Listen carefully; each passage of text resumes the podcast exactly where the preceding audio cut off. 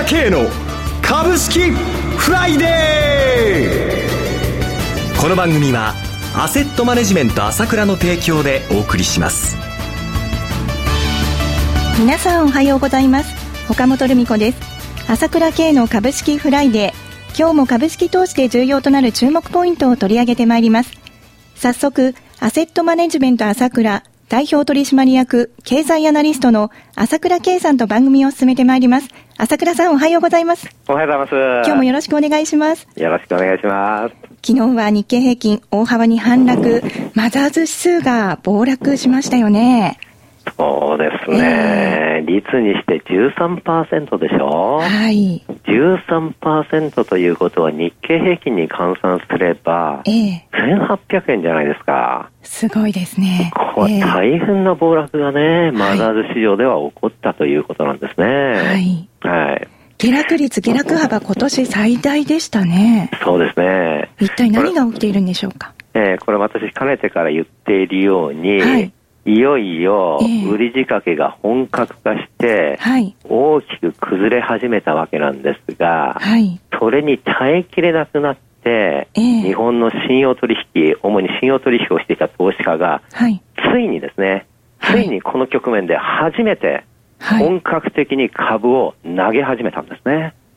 株を投げ始めた。はい。今までは、えー今までは下がったら買いだ、下がったら買いだっていうんで頑張ってきたわけですよ。そうですね。えー、先高感が強かったですからね。はい、ところが、下がって、下がって買っても上がらない、買っても上がらないということで、はい、さらにヘッジファンド側に巧みに売り仕掛けをされてきたわけですね。えー、そこでついに耐えきれなくなってきて、はい、昨日、マザーズ市場がついに、えー、持つことができなくなって暴落に至ったということですね。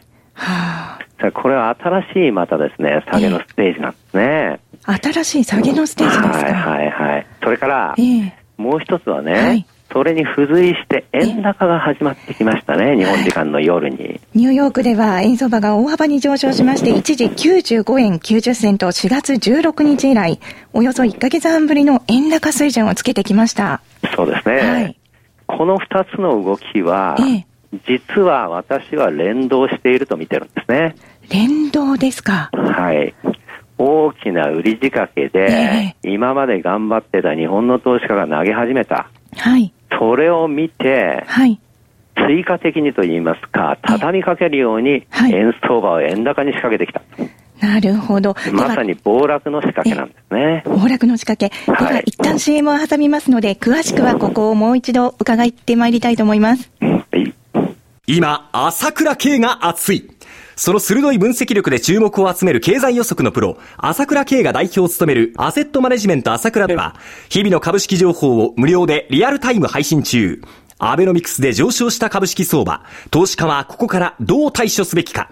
迷ったら朝倉慶。キーワード朝倉慶で検索を。アセットマネジメント朝倉は、証券取引、金銭有価証券の予託貸付行為は行っておりません。また、情報提供する金融商品のお取引では、相場変動などにより損失を生じる恐れがあります。取引説明書、契約締結前交付書面などを十分にお読みいただき、ご理解の上お取引ください。金融商品仲介業者登録、関東財務局長、金中第605号。朝倉さん、マザーズの暴落と円高が連動しているという、この詳しいお考えについてお聞かせいただけますか？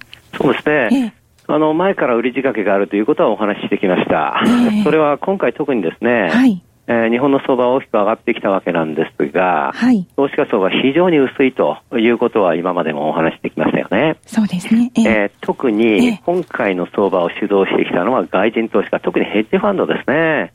はい、まあ、11月14日から10兆円弱買ってると思うんですけれども、はい、この半分以上はヘッジファンドと思っていいと思います。はい。はい。えー、そして日本の投資家の中では私は株売却ブームだということを言ったことがあるんですけれども、はい、まあ生存本も銀行も年金も、はい、まあ機関投資家もほとんどすべてが株をずっと売ってきたわけですよね。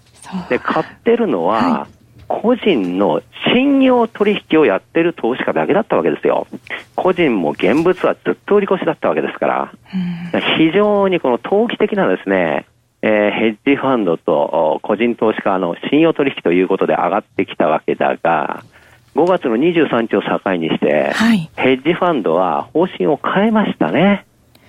方針を変えた。はい。はい、今まで買い替えでやってきたものが、えー、とりあえず限界に近づいてきたなということで、はい、一気に売り転換してるわけですよね。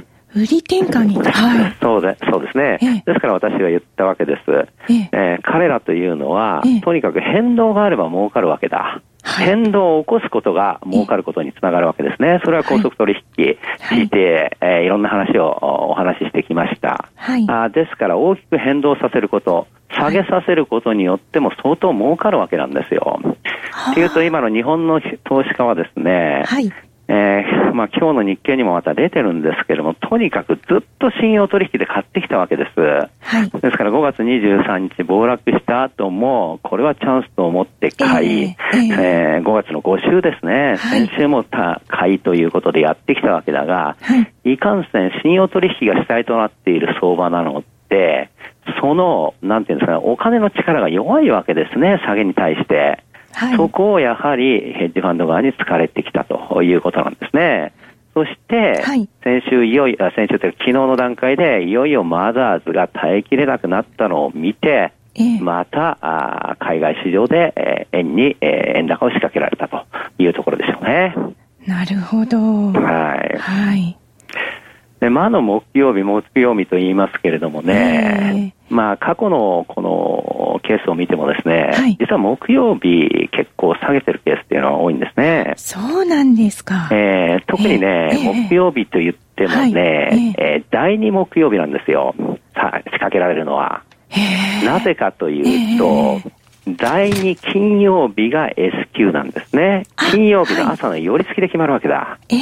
だから、木曜日に徹底的に売り仕掛けをされるということが今までの何度も実は起こってきてるわけなんです。S q の手前でね。はい。例えばリーマンショックの前、あリーマンショックの後ですね。はい。10月10日にかけて1000円1000円ってもう激しく下がった時があるんですけど、えー、これも S q の前の木曜日なんですね。木曜日というのはそういう形では狙われてくる。しかも第2木曜日が狙われるということはあるわけなんです。ね。で、ね、今の場合はずっと木曜日にかけて、こうやって放送前にね、すごい相場になっちゃってるわけですけどもね。そうですね。まさに相場というのはね、はい、まあ言うならば、ファンダメンタルズが決まるというところもあるんだが、はい、もう一つ表には出ない影の部分ですね。お金を取り合ってるという、喧嘩してるというところがあるわけですよね。なるほど。えー、えー、では一旦 CM を挟みますので、まだまだこの状況が続くのかということを詳しくお聞かせいただきたいと思います。株式投資に答えがある。株高だからといって必ず設けられる保証はない。だからこそプロの情報が欲しい。そんな時に朝倉慶。経済予測のプロ、朝倉慶の情報は、アセットマネジメント朝倉のウェブサイトで、日々無料でリアルタイム配信中。迷ったら朝倉慶。キーワード、朝倉慶で検索を。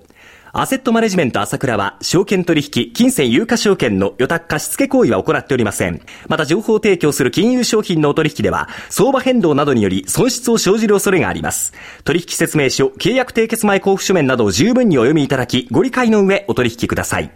金融商品仲介業者登録、関東財務局長、金中第605号。朝倉さん。はいはい。まだまだですね、この厳しい相場状況というのは続くんですかね？今、あ申し訳ないですね、えー、日本の投資家の中で信用取引をしている方々が非常に相場をリードしてきたと、はい、この人たちがついに昨日から投げに回ってしまったということは、はい、もう買う力がなくなってきたんですね、基本的に。はい、もちろん、投資家はあ信用取引やってる方が全てではありませんから、えー、他の投資家が買ういろいろはあるんです。はい、あるんだけれども、はい、今回の相場を主導してきたあその投資家は、ここで大きな崩れを見せてきたわけだ。はい、ということは、えー、今後ですね、この投資家、日本の信用取引の投資家に対して、大きな期待をすることはできないんですね、今後。はい、上げ方として、上げる方としてですね。はい、えーということはですね、かなりですね、今、あ売られてきて、まあ、直近ではかなり売られてきたので、また戻ることもあるでしょう。はい。あるんだが、えー、基本的にはもう縮小モードに入ってきたわけですね。通常ですね、はい、日本取引というのは、例えば今相場が高値から20%ぐらい下がってますから、下がるときは普通にな普通にね、それに応じて減っていくっていうのが当たり前の形なんですよ、はい、ところが今回の場合、非常に先高期待が強かったので、全く減らずに増えてきちゃったわけですよね。はい、これが初めて、ここに来てですね、おそらく来週の数字から減ってくると思うんですけれども、あまあ、そういう形になってくるということですね。その中では、売るという行為がですね、いわゆるファンダメンタルズを見て売るとか、まあ、いわゆるその合理的な合理的な判断を持って売るというよりは、投げてくるということですよね。ですから、マザーズも昨日13%下げるというようなことが起きてきてるわけですね。はい、これは合理的な投資行動ではありませんよね。ね投げてるわけです。えー、投げてるっていうことは、えー、相場がいくらいくらまでいってたら止まるとか、どうのこうのという、そう合理的な判断がなかなかしづらいんですね、こういうことが起こってくると。えー、要は、はい、今回の相場に関して言うと、これが投げ切ってから相場が新しいステージに入ると。いうふうに考えた方がいいと思いますね。の市場関係者は日銀が異次元緩和を導入した4月4日以降の上昇分をほぼ帳消しにする水準まで下げるという見方が結構大半を占めているような気がしますが。まあ、この異次元緩和のところ1万2600円、はい。えー、ですから、そこから上げた分が今、帳消しになるわけ、なろうとしてるわけですけどね、えー、当然ここまででは済まないでしょうね、残念ながら。さらに下げる展開が予想されますか、はい、えー、特に日経平均がですね、えー、はい。えー、いわゆる下げるという面では遅れているわけですね。す、で、に、えー、人気銘柄だった不動産流動化の銘柄とかですね、このマザーズ、はい、大きく下げてますよね。上げ幅の半分以上下げてるわけだ。はい、日経平均の上げ幅の3分というと大体1万2200円ぐらいですけれども、日経平均の下げが遅れてますね。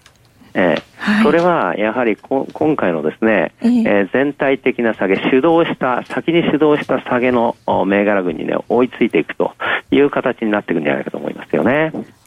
そそれが私はですね、えー、今回は前から言ってるように大相場の中の流れなんですね。はい。しかしながら、その大相場なんだが、はい、今までと違って高速取引、ヘッジファンド、様々な投機的な主体がですね、絡んできてるんです。はい、ですから、変動がものすごく大きいんですよ。はい、これを理解していかなければならないということと、はい、まあ投資家ね、このヘッジファンドはですね、日本の投資家がこういうふうに潰しに来ると、こういう投資行動も平気でやられてくるということもですね、理解しておかなければならないんですね。はい、わかりました。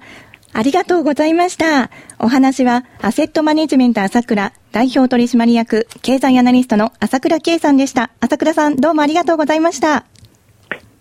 私、朝倉圭が代表を務めます、アセットマネジメント朝倉では、SBI 証券の口座開設業務を行っています。週2回、無料で、銘柄情報をお届けするサービスもありますので、どうぞホームページの方にお越しになってください。それでは今日は週末金曜日、頑張っていきましょうこの番組はアセットマネジメント朝倉の提供でお送りしました最終的な投資判断は皆様ご自身でなさってください。